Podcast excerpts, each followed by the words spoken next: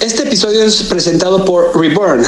Reborn es una iniciativa para acompañar a personas en su proceso de redescubrimiento y desarrollo a través de diferentes talleres y programas que involucran diferentes técnicas de expansión de conciencia. Actualmente están en Ciudad de México y además ya en plataformas digitales. Para mayores informes, pueden seguirlos en Instagram en arroba feel.reborn o bien al teléfono eh, celular y vía WhatsApp 5543 42 6704 arroba field.reborn o 55 43 42 6704 por medio de WhatsApp.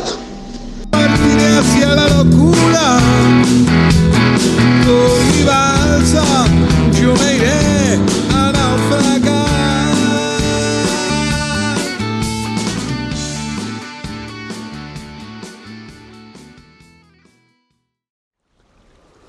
¿Ya viste eso que está ahí en el cielo? ¿Qué es? No, no, no, no, no. Eso que viene ahí girando es, es como, como un puntito. Parece un pájaro, ¿no? ¿No lo ves? No, neta no. ¿Qué pájaro vuela así? Está dando vueltas. ¿Qué es eso, cabrón? ¿Qué es eso? No, No, es, es una persona, güey. Güey, es un paracaídas eso. Creo que sí, creo que sí. No mames, ¡Agárralo, cabrón!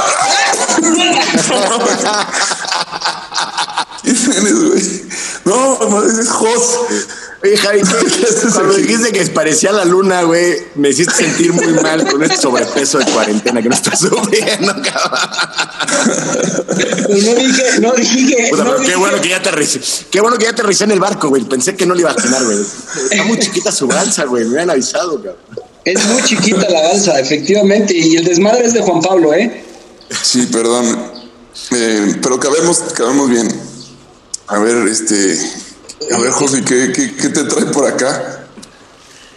Primero, bueno, platícanos qué, qué estás haciendo aquí, qué, y qué- qué- por qué decidiste aterrizar aquí en nuestra balsa.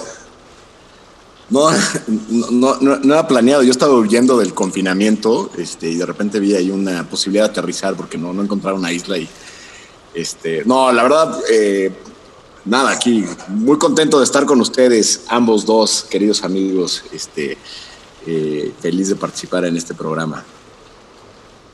Bueno, pues encantado de, recibirte en nuestra balsa. Te vamos a, a echar raids, ya nos avisas dónde, dónde quieres bajar. Yo voy Este, a, a donde ustedes vayan. Oye, bueno, pues estaría bien que te conozcan las personas que, que escuchan lo que hacemos. Este, puedes presentarte brevemente. Sí, este, mm, bueno, mi nombre es José Antonio Casas Alatriste, soy, eh, no sé qué soy, la verdad, esa es una buena pregunta, pero eh, soy hombre, tengo 39 años, cumplo 40 eh, en, en- en pocas semanas. En- tengo un hijo de dos años que se llama René.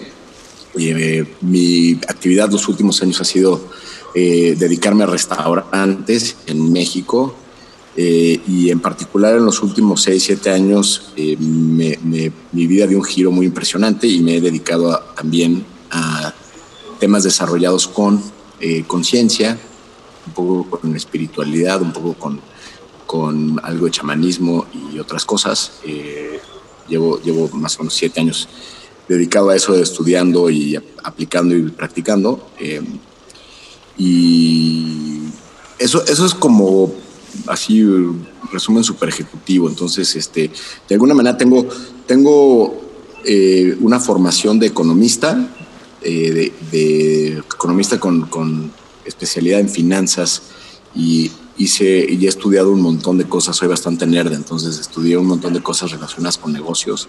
Eh, hice una especialidad en franquicias, hice una especialidad en, en desarrollos inmobiliarios, hice una especialidad en este, innovación eh, hasta, hasta que un día como que mi vida dio un giro y me empecé a clavar en, en estos otros temas que tienen que ver más con, con la persona, con la humanidad, con, eh, con la psicología.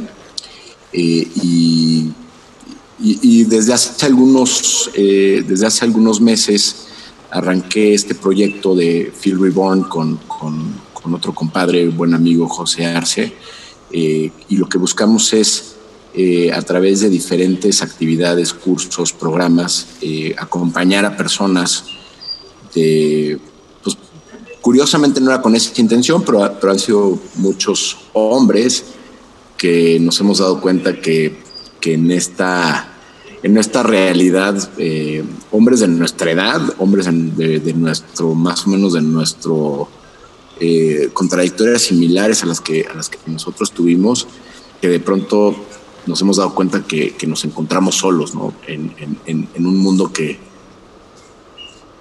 pues que, se ha cambiado, que ha cambiado mucho y que, que a veces resulta complicado encontrar en, las antiguas amistades eh, a veces el espacio para, para, para, encontrarnos y entendernos mejor, ¿no? Entonces por ahí va la intención del proyecto y, y afortunadamente va jalando todo dar. Muy bien, muy bien. Pues bienvenido. Me llama la atención de una cosa de, al momento en que te presentas y esto es algo que nos ha sucedido con otros invitados, bueno, con otro invitado, que le, le pedimos, a ver, bueno, ¿quién eres, no? Y el tema de definir quién soy es sumamente complicado y es como que no es solo, mejor digo que soy y, y, ya, ¿no? O sea, como que no quiero definirme, no quiero, no sé qué soy, no sé quién soy pero algo sí tienes claro, dijiste, soy hombre. ¿Por, qué, eso es, por eso es tan claro? Eh, biológicamente no tengo duda de, de eh, el tipo de artefacto que Dios me dotó eh, a la altura de las caderas y en el entrepierna. Juan, llevamos mucho tiempo navegando, espero que estés bien. bueno, es que José está muy seguro, pero yo he escuchado de gente que, aunque tengan el artefacto, eh, dicen no soy hombre. Claro. no, evidentemente, y, creo que y creo que no existe el hombre al 100%, ¿no? O sea, también eh, me parece que, definir, definir que un hombre es simplemente eh, en función de su órgano sexual, pues ya es una visión bastante, bastante fuera de, de contexto en, lo que hoy se sabe, en lo que hoy se conoce, ¿no? Eh, no, eh, es curioso, eh, creo, que partimos de la dificultad de definirnos con esas etiquetas, o al revés, partimos de la utilidad de, las etiquetas para, para de alguna manera evitar hablar de quién realmente somos, ¿no? Y eso creo que es un poco, o algunas de las, de las, de las desventajas de estas etiquetas sociales, ¿no? Tú le preguntas a alguien qué quién eres, se te queda viendo como todo, lo primero que te dice es tu, nombre, ¿no? Que quizás es la primera etiqueta que, otros nos pusieron. Y de ahí eh, generalmente es uh, tu profesión, o sea, lo que estudiaste, el famoso yo soy licenciado, yo soy ingeniero, y, en tercer lugar quizás mencionarán algo sobre su trabajo actual o sobre ¿no? el famoso soy soy soy este hombre felizmente casado desde hace 20 años, ¿no? Pero difícilmente eh, en, un, en, una interacción así superficial entramos a realmente transmitir quiénes somos, ¿no? ¿Ustedes quiénes son? Juan Pablo, Javier, ¿quiénes son ustedes? Es bien difícil porque también se cae mucho en el, pues en el describir la personalidad que tienes o tus intereses, pero nada de eso tampoco define realmente lo que eres, porque incluso, o sea, aunque tu personalidad pueda representar rasgos bien definidos de tu, de tu persona, eh, no, es, no es solo eso. O sea, digamos, está el. Hemos hablado poco sobre el tema del enneagrama, por ejemplo, ¿no? O de, de pues estos, estos sistemas psicológicos para definir como la personalidad. Y bueno, todo el mundo encaja en, en, en un eh, estereotipo o arquetipo o tipo, pero eso tampoco termina de definir quiénes somos. O sea, yo creo que es, es, es algo que no puede ser dicho con palabras, o sea, al final de cuentas el Pero si le ser- pusieras una palabra, mi Javi, una palabra que te defina, ¿cuál sería? Yo me, me definiría como un ser de servicio. Servicio. ¿Y tú, Juanpa? yo, yo, yo me definiría como un, un curioso. Güey, me quitaste la palabra de la boca. Te lo juro, güey. Es que tú y yo somos como hermanos de, de otra galaxia, güey. Lo cuentas tú, lo cuento yo. cuéntalo, cuéntalo. Bueno, mi, mi papá es novio de. Mi papá es novio de la mamá de Juan Pablo. eh, Este. Nada, este. Pero, pero eso no nos eso, eso no nos acercó. Fue, fue una curiosidad que nos dimos cuenta una vez que ya nuestras vidas estaban, este. Ya, ya se habían encontrado. ¿no? Sí, sí, sí. O sea, de hecho, no- na- eso nada tiene que ver con, con lo que acabo de decir, ¿no? O sea, digo, Exactamente. se suma a la, a la ironía, pero no, no es. Ad- Además, además José es este, además de curioso, igual que Juan Pablo, es este, es mi guía, ha sido mi guía en muchas cosas. Eh, específicamente en los últimos meses, eh, a mí en lo personal he tenido un crecimiento personal, espiritual y podría decir que hasta profesional, gracias a, la ayuda que me, que me da Jos y, que haya caído en esta balsa, pues la verdad es que eh, es un honor para mí tener a, dos maestros que admiro y que quiero mucho en, este, en este ambiente de navegación y, y hablar de, de, de qué es el hombre está, está increíble. Pues muchísimas gracias, mi Javi. Este, al contrario, ha sido, ha sido un placer estar acompañándote a ti, a tu familia y a varios amigos este, eh, eh, en sus procesos. Y, y, el- y al final, creo que como facilitador y como acompañante, lo, lo, lo que más agradeces es gente que se compromete con su propio proceso y ese, sin duda, ha sido tu caso. Pero bueno, entremos ya en materia, ¿no? Este, de, de, de qué, de, qué, de qué vamos a hablar. Yo creo que entramos en materia desde que empezaste con el quién soy yo y dijiste que eres un hombre y, yo creo que ese es el tema que, que, quiero platicar con, con ustedes y que, y que de forma muy especial nos conectó y es, es este tema de la, de, de la masculinidad y, y- y de, y de qué es, o sea, quién es el hombre o cuál es el concepto de no hombre como ser, sino hombre como figura masculina, como, como, como género, este, qui- quién es este hombre que, que viene después de, de esta era posmoderna, o sea, este superhombre del que hablaba Nietzsche, o sea, ¿cómo va a ser? Y tal cual lo pongo y lo planteo en, en- en la mesa, porque creo que es, es, este, es una duda que, que a lo mejor pues una persona como tú, Jos, eh, pudieras ayudarnos a, a, a tratar de llegar a la siguiente isla de, o al siguiente punto, no lo sé. Papá. Sí. A- Antes de que respondas, Jos, este, a mí me gustaría justo este, poner, eh, sumarle a la pregunta algo, un poquito de dificultad todavía. Que es, o sea, bueno, vamos a preguntarnos sobre qué es el hombre, pero el, hombre, pues digamos que eh, como en un sentido más trascendental. Es decir, no podemos definir al hombre como lo que se le entiende en una época, porque o en una región en particular. Y, y, bueno, ahí creo que sería interesante también hacer una revisión de qué ha sido el hombre o qué han sido estos conceptos del hombre durante eh, pues el, me, el, medievo. No sé si nos vayamos tan atrás, pero bueno, puede ser. Este, creo que no es tan difícil. Al final del día eran guerreros, ¿no?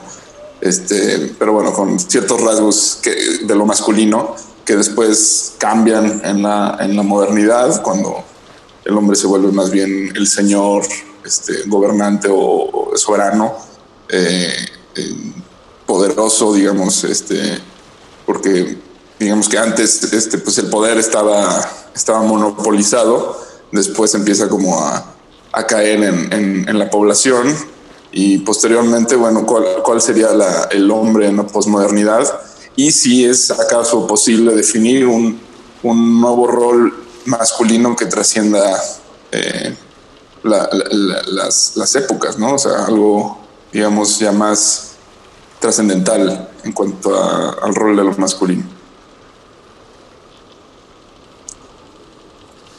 Yo creo que, a ver, el, eh, primero hacer un, eh, disclaimer, ¿no? Como se le llama a, de alguna manera curarse en salud. Eh, recientemente abordar estos temas de género se ha convertido en una camisa de once varas y, y, un deporte de alto riesgo, porque las palabras pueden de pronto descontextualizarse y utilizarse como una eh, arma para, para, atacar, ¿no? Eh, y, voy a regresar a este punto del hombre del presente, pero justamente quiero, quiero partir de ahí para que cualquier persona que pueda llegarse a sentir ofendido por cualquier cosa que vayamos a decir, eh, eh, uno, eh, creo que nosotros tres, y es algo que ya discutí, nuestro rol como hombre, no iguales, pero en equidad, y, entendemos como parte de la naturaleza, ¿no? Más allá de, de, si estás, si puedes llegar a estar de acuerdo no, que me parece un poco un debate estúpido. y habiendo dicho esto, creo que, creo que al final del día siempre es importante encontrarle una intencionalidad a las palabras. Y la intencionalidad de esta conversación no es ni, ni, hablar del hombre como, ah, vamos a hablar de lo chingones o buenos que somos, ni tampoco es eh, justificar la mierda de personas que hemos podido ser también como género. Eh, simplemente es tratar de ponerle un un, punto de vista objetivo a, lo que es el género desde diferentes, desde diferentes aspectos, como tú lo mencionabas, ¿no? Que yo lo dividiría en cuatro, si me permiten, ¿no? El primero sería como conceptualmente hablar de la energía masculina y la energía femenina como, como un, en el principio de dualidad que, digamos, rige el cosmos eh, y, y que son energías fundamentalmente diferentes y complementarias, ¿no? No, no hay una jerarquía de una mejor o peor. Eh, después un poco revisar la historia y, de, y, de, dónde nace esta cosmología o esta, eh, pues sí, esta una cosmología que después se transforma en una cultura del masculino dominante y del femenino dominado eh, que, que, nos acompaña hasta el día de hoy. después hablar un poco del presente, ¿no? lo que yo observo hoy con, con, las transformaciones sociales y además me parece que, cualquier hombre que haya nacido entre eh, o, que no haya cumplido eh, hoy, eh, o sea, que estemos entre los 30 y los 90 años, nos está tocando esta transformación de, pues de, replantear los roles, ¿no? De, ya, ya, estoy hablando un poquito más a, un plano terrenal de, de género, ¿no? El género masculino, el género femenino, hacia dónde se tienen que mover la, la, masculinidad para, para, pues para responder, para equilibrar, para, para um, impulsar una transformación de la conciencia que creo que se está, se está observando en, con todos estos cambios, ¿no? Entonces, pues yo abriría la discusión por ahí, decir, a ver, el concepto de lo masculino y lo femenino, ¿no? Que es, este, pues en, en, algunas culturas orientales es la energía, la energía eh, creativa y la energía activa, eh, el signo positivo y el signo negativo, y aquí ya podemos empezar a tener las primeras mentadas de madre, no, no, como que lo femenino es lo negativo, no, no estamos hablando de, juicios de valores, es, es energéticamente eh, la, eh, esa polaridad, ¿no? Eh, Pero podemos, igual antes de, entrar como en, estos términos, creo que hemos hablado ya en algunos episodios acerca como de, de como de estas, de estos niveles de conciencia. Este, nosotros tuvimos en, un episodio en el que hablamos sobre las, las dimensiones de la conciencia, ¿no? En las cuales este, pues tratamos como un poco de, explicar en qué términos está cada dimensión, ¿no? Y decíamos, bueno, pues la tercera dimensión es básicamente donde está la mayor parte de la gente, que es, pues, solo creo en lo que puedo tocar y sentir, este, con, con, mis sentidos y, lo que puedo ver y lo que puedo, este, percibir de forma directa, ¿no? Eh, en la cuarta dimensión se habla como del tiempo y entonces ahí ya me empiezo a reconocer como un ser eh, digamos que, que, es trascendido por, por, el tiempo. Digamos que las cosas que percibo no solamente son lo que yo estoy viendo en esta inmediatez, sino que están atravesadas por las capas de la memoria ¿no? y por las capas históricas, culturales. Eh, y luego también presentamos la posibilidad de una quinta dimensión en la cual yo ya empiezo a, a ver las cosas en términos de cómo es adentro, es afuera. Sí, o sea, de, como una especie de correlación entre eh, el mundo interno y el mundo externo, o sea, que en realidad son uno reflejo del otro. Entonces, cuando hablamos en términos de energía, eh, creo que para, eh, pues es ya un término como de, la quinta dimensión, ¿no? O, o, cómo lo explicarías tú? O sea, sí. Con peras y manzanas, ¿no? O sea, me parece que sí, si lo llevas hacia el plano más eh, teórico, pues sí sería, sería, sería esta dos fuerzas que se contraponen, eh, que si lo empiezas a llevar a un plano, digamos, más de la tercera dimensión, sería, bueno, pues a ver, siempre hay una energía que genera expansión, que es una línea recta, ¿no? Incluso si lo ves en dos dimensiones, la energía masculina sería una línea recta, la energía femenina sería un círculo. Entonces no es lo mismo crecimiento que expansión, no es lo mismo eh, establecer dirección que establecer contención. Entonces, eh, y, entonces, sí, para poder describir en palabras de la tercera dimensión un concepto que quizás está en la cuarta, quinta o, en prácticamente en todas las dimensiones donde pueda aparecer esta, esta dualidad, eh, me parece que, que, una forma de entenderlo es eso, o sea, es, es son dos energías diferentes y, no son energías que, que estén definidas por un género. Normalmente, cuando digo normalmente es porque estadísticamente es mayor el porcentaje de los hombres que tienen una energía que domina, eh, una energía masculina que domina y que en las mujeres es una energía femenina la que domina. Y entonces, cuando hablamos de estas, de estas dos energías, vamos a tratar de quitarle un poquito los, los eh, pues, los, estereotipos de, ah, es que la energía masculina es la fuerza y es el macho y tal, tal, tal. De hecho, eh, una de las, de los, eh, quizás, yo diría, de las, de las trampas, eh, no, por desacreditar el movimiento, sino por, por, analizarlo desde esta perspectiva de una quinta dimensión, quizás una de las trampas del, del feminismo exacerbado es la necesidad de, exacerbar su energía masculina, ¿no? La energía de yo puedo ser el, que, eh, el proveedor, yo puedo ser el que, el que establece la propia dirección de mi vida, yo soy, eh, yo puedo ser eh, el, generador y el que marca la pauta en, mi, tribu, en mi familia, ¿no? Este, y, y eso, a ver, me parece que es una reacción socialmente muy entendible y necesaria, eh, pero no necesariamente es un, es, está encaminada a volver a poner en balance las energías femeninas y las energías masculinas. Eh, eh, entonces, bueno, eso, eso poniéndolo un poco como ejemplo para, para ir entendiendo cuál, cuál podría ser, cuál podría ser o cómo podríamos entender en este plano, en el plano de la 3D, la, energía, la energía masculina y la energía femenina. Eh, cuando, cuando hablamos de energía femenina, es una cuando, hablamos de, expansividad, es, es, piensa, piensa en un abrazo, piensa en, en, esa contención que, que eh, a ver, sí, como hombres podemos ser extraordinarios proveedores, pero, pero generalmente las decisiones importantes que hacen que el patrimonio de una familia, por poner un ejemplo muy mundano, se expandan vienen del, vienen del impulso de la mujer. La mujer busca hacer hogar, la mujer busca este, eh, darle recursos a la casa, ponerle, este, ponerle ese calor, ponerle un, crear un espacio de, pues donde, donde, donde, eh, donde, ambas energías de alguna manera confieren y, este, y ahí eh, y, que es necesaria. O sea, el, tú no puedes tú no puedes crecer sin expandirte.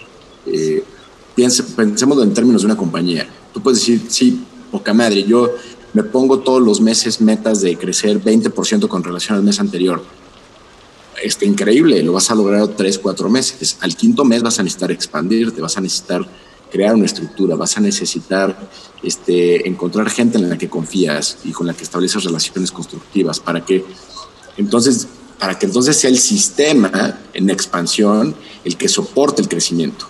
Entonces son dos energías bien distintas y el problema, y muchas veces por eso las corporaciones a veces dan de topes, es, pues son puros líderes con energías fuertemente eh, masculinas que pierden de vista esta parte, ¿no?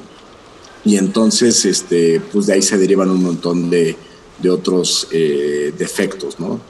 Entonces... Eh, Sería como, como la fuerza, la energía integradora, también lo, femenino. Yo creo que sí. O sea, si, si, si lo simbolizas con un abrazo, eh, la energía femenina es la que, pues la que prepara el fuego este, al centro de, del hogar, eh, la que fomenta esta, esta, esta integración ¿no? entre diferentes personas. Digo, no sé, aquí voy a utilizar un ejemplo súper personal, pero, pero yo que viví soltero hasta los 30 y altos, este, y cuando invitaba gente a mi casa era un desastre, este, y ahora que estoy casado y que, eh, o sea, yo lo veo clarísimo, mi mujer tiene una energía femenina en el sentido de procurar eh, esta hospitalidad, el, recibir gente, el que todo el mundo tenga un pequeño detalle, el cuidar cómo sirve este, la cena, el poner la mesa y tal. Eh, y ojo, eh, lo estoy hablando como algo que, es un impulso natural de, esa energía, ¿no? Y que, y que cuando, cuando yo lo observo, que a veces yo diría, bueno, ¿esto de qué sirve? Vale madres, ¿no? O sea, pone jamón serrano casi casi en el mismo paquete del que venía del súper, ¿no? Nadie se va a fijar. Este, pero cuando, cuando observas la reacción de la gente, cuando observas que la gente este, sí se fija en esos detalles, le pone un valor, eh, y entonces ahí, ahí, es donde, donde la energía femenina tiene una magia impresionante que, que creo que todos los hombres tenemos que aprender a reconocer y observar, que es, que es el valor de, sentir o de hacer sentir valorado al otro. Y eso me parece que es, ese es un, rasgo muy característico de la energía femenina, ¿no? Y que evidentemente nace la empatía de, cuando una, o sea, por más que los hombres intentemos, creo que va a ser muy complicado que logremos establecer los grados de empatía que, que tiene una mujer eh, hacia, eh, en, primera instancia, y una mujer que quizás ya, tu, ya pasó por el proceso de ser madre, hacia un niño, hacia un, este, hacia un bebé, ¿no? Eh, y con esta anécdota te, doy la palabra, pero, pero yo me acuerdo de repente de salir con mi hijo todavía siendo bebé, ¿no? De seis, ocho meses en la carriola, caminando alrededor de la cuadra, y pues obviamente tú vas como pavo real, ¿no? Así, este, vean a mi bebé, es el más bonito de la cuadra, y además yo soy el papá más a toda madre que lo saco a pasear y, una vez me, empecé a fijar en las reacciones de las personas y te diría que nueve de cada diez hombres ni siquiera volteaban. O sea, les valía absolutamente madres este, que viniera un bebé hermoso en la carriola. Y la, y la estadística se transformaba cuando, cuando, se, cuando se trataba de, mujeres. O sea, las mujeres volteaban y, y, era automático, o sea, no, no era ni siquiera un tema que hubiera una intención detrás, o sea, la reacción de una mujer de voltear a ver un bebé y la sonrisa inmediata y cómo se les iluminaban los ojos y a veces hasta te decían, oye, qué bonito hijo, este... En el hombre es bien difícil que pueda, que pueda eh, o, que eso se surge, nos surja como hombres de forma natural, ¿no? Entonces, bueno, eh, me fui de, desde la quinta dimensión hasta la anécdota de la cuadra. No, está súper. y justo, justo quisiera como o sea, yo presenté este asunto de la quinta dimensión porque es que justo, o sea, tú ya estás hablando como desde un lugar de mucha integración y de hecho la forma de hablar de la mujer en cuanto en términos de energía y así, pues suena maravilloso y es muy adecuado, pero el, eh, muy adecuado me refiero a que parece que ese, ese debería ser el enfoque, ¿no? Pero desafortunadamente no estamos ahí como sociedad y, todavía eh, no se ve este asunto de, de, lo masculino, de lo femenino en términos de energía y en términos de, de esto que estás expresando, porque ahí cabe la posibilidad de que los hombres seamos más femeninos, las mujeres más masculinas y, y no es un tema de, del otro, sino más bien del, de lo mismo. O sea, de cómo descubrir ese, ese lado femenino en uno mismo, ¿no? Eh, desafortunadamente estamos en, viviendo en una sociedad sumamente polarizada, donde eh, eh, esto no se ve en términos de energía, se ve en términos de género y de roles y de dominio.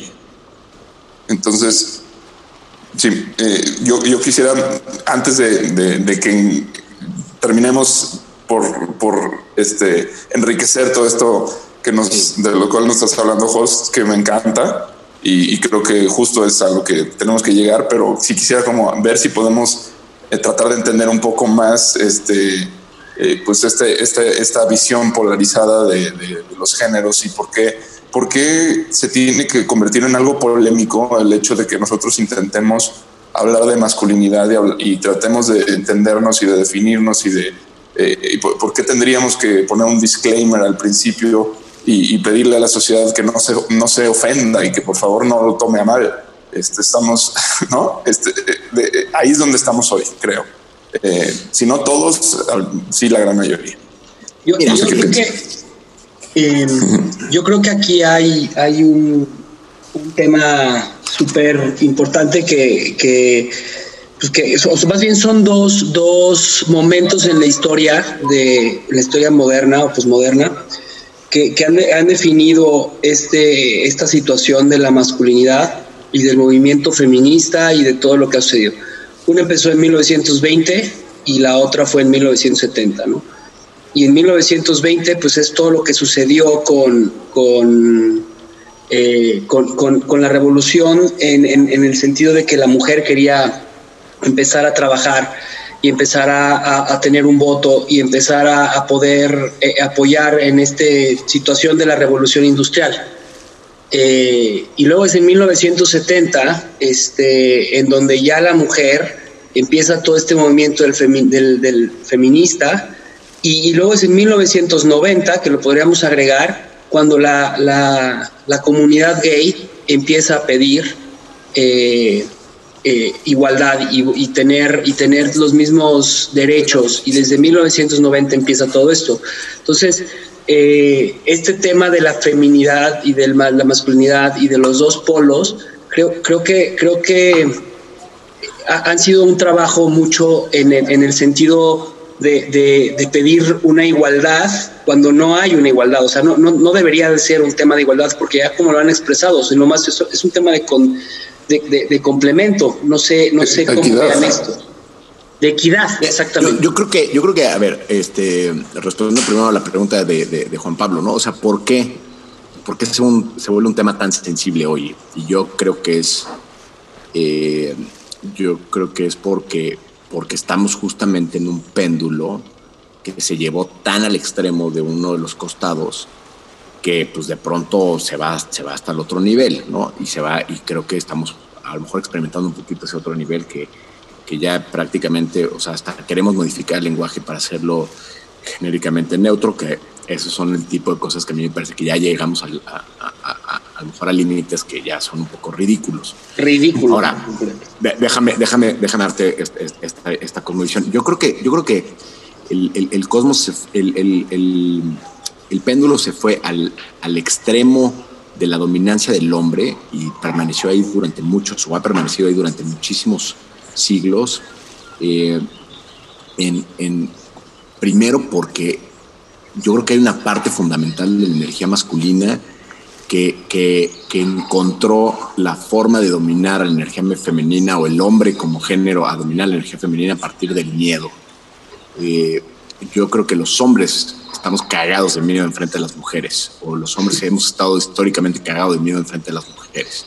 Les tenemos pavor eh, y la forma de reaccionar ante, ante, algo que nos da miedo es quererlo dominar, ¿no? Eh, y entonces, si te vas a la parte bíblica no oficial, pues Adán tuvo una primera novia antes de Eva que se llamaba Lilith, este, y pues Lilith, Dios, Dios, o, o, o, lo que era ese Dios en ese momento, este, pues este, Lilith, tú te tienes que, tú te tienes que alinear a, a, a lo que dice Adán, porque pues, el hombre es el que, el que manda, y Lilith lo manda a la mierda, ¿no? Dice, yo, yo, a mí nadie me va a decir lo que tengo que hacer y se va, ¿no? Este, y deja al pobre Adán solo, ¿no? Eh, y, y, después Lilith es representada como, como, la, como la diosa de la oscuridad, este, como, como una parte casi diabólica, ¿no?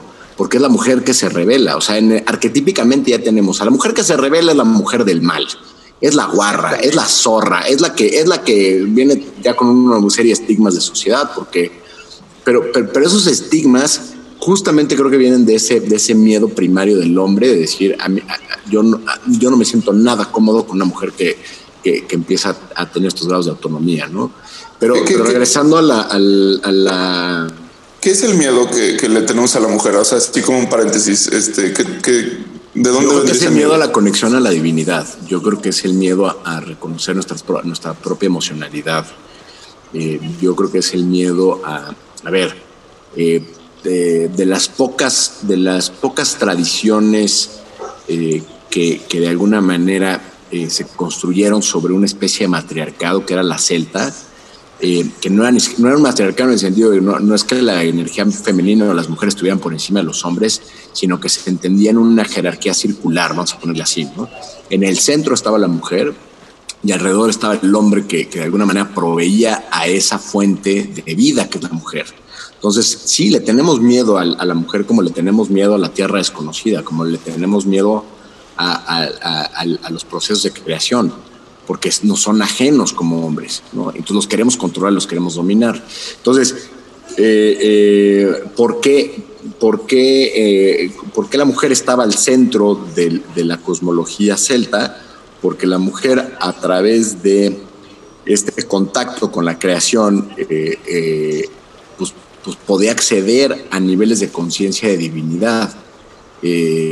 Eh, la mujer en menstruación era, era, era un oráculo en, las, en las cosmologías celtas. Entonces, eh, en esa cosmología no, no, no, no, había, no había esta necesidad de, dominarla y someterla, era, era al revés. Yo, yo, te, rindo tributo y en esos días este, te, eh, se, se generan todos estos rituales para que tú puedas acceder y, y permitirnos ver qué es lo que los dioses necesitan de nosotros. ¿no? Eh, y, si lo llevamos a, un paralelismo con, con el ahora eh, muy conocido mundo los psicotrópicos, pues cuando una mujer está dando a luz, segrega de manera natural un montón de DMT. O sea, en realidad una mujer que tiene un parto natural sin ningún tipo de sedante y tal, está teniendo un, una experiencia muy parecida a un viaje extremo con psicotrópicos, ¿no? Eh, que, que no es el viaje psicotrópicos, es la conexión con estos planos de divinidad que, que a los que te permite ese tipo de experiencias, lo, lo, que, lo que una mujer eh, experimenta en ese, en ese proceso. Y lo digo nuevamente desde, desde la ignorancia de no haberlo nunca experimentado, desde lo que pude hablar con mi mujer, de lo que, de lo, de, pues, también de, desde su perspectiva y su conocimiento. Eh, pero entonces, respondiendo a esa pregunta, creo que, creo que ahí viene el miedo, ¿no? Y, y, y eh, una anécdota que, les comparto, eh, hace, algunos, hace algunos años eh, organizamos una, un, un, un retiro con prácticamente puras mujeres. De hecho, el retiro está diseñado para puras mujeres, eran, eran 10 mujeres que ya habían llevado un proceso de, de preparación como sanadoras y como, y como mujeres medicina con Paola, mi esposa, eh, y, y, la idea era hacer una experiencia, llevarlas a, a, tener una experiencia con LSD, una experiencia de, de índole, eh, pues, con, con, con, un contexto ritual chamánico este, dirigido por Paola, mi esposa, eh, y curiosamente eligió a, a, a, tres hombres para que la acompañáramos como, como, los, como los que íbamos a contener la experiencia. Entonces, la primera noche eh, tuvimos esta experiencia, entonces eran 10 mujeres teniendo esta experiencia eh, muy intensa con psicotrópicos eh, y, nosotros tres junto con Paola conteniendo ese espacio. Que contener el espacio en realidad es poner al máximo tus cualidades de energía femenina. Eh, terminó esa noche, fue una sesión muy reveladora, muy, muy interesante, eh, muy sanadora para muchas de estas chicas. Y al día siguiente, eh, a, a, mi, a mi esposa que le gusta en este tipo de experiencias extremas, dice, oye, ¿por qué no lo hacemos hoy al revés? este, ustedes tres, ustedes tres hombres viajan y que los cuiden estas diez mujeres, estas diez guerreras. Yo, la, verdad es que no habíamos dormido mucho porque en ese tipo de sesiones cuando es de noche este, no duermes. Yo dije, yo, yo primero que pensé, dije, oye, Pablo, no manches, tenemos que dormir. Aparte, René, nuestro hijo, tenía como seis meses, no estaba evidentemente en ese, en ese espacio, se había quedado con la abuela. Pero yo decía, puta, lo que yo quiero es dormir, cabrón. ¿no? O sea, pero no por, no por este, no por las, las loqueras, sino por porque tenemos un hijo muy chiquito, ¿no? Pero bueno, este, al final eh, hicimos eso, hicimos ese viaje, entonces, pues los tres que habíamos cuidado, ahora estábamos en manos de 10, 11 mujeres, este, incluyendo a Paola, que eran las que nos iban a contener.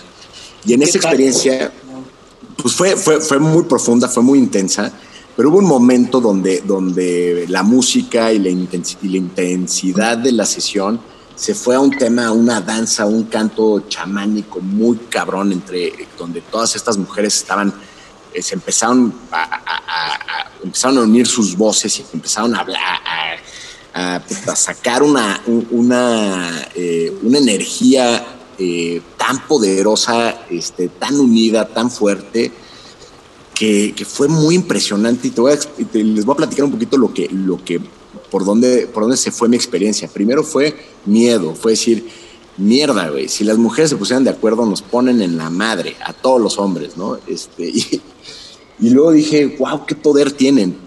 Deberíamos de empezar un movimiento social a partir de las mujeres. Y luego dije, cabrón, ¿no te estás dando cuenta que estás cayendo en las mismas pendejadas que han caído los hombres a lo largo de la historia, que es querer querer uno dividir el, o, mermar el poder que tiene la energía femenina y, y, quererte aprovechar de ese, de ese poder y de ese liderazgo.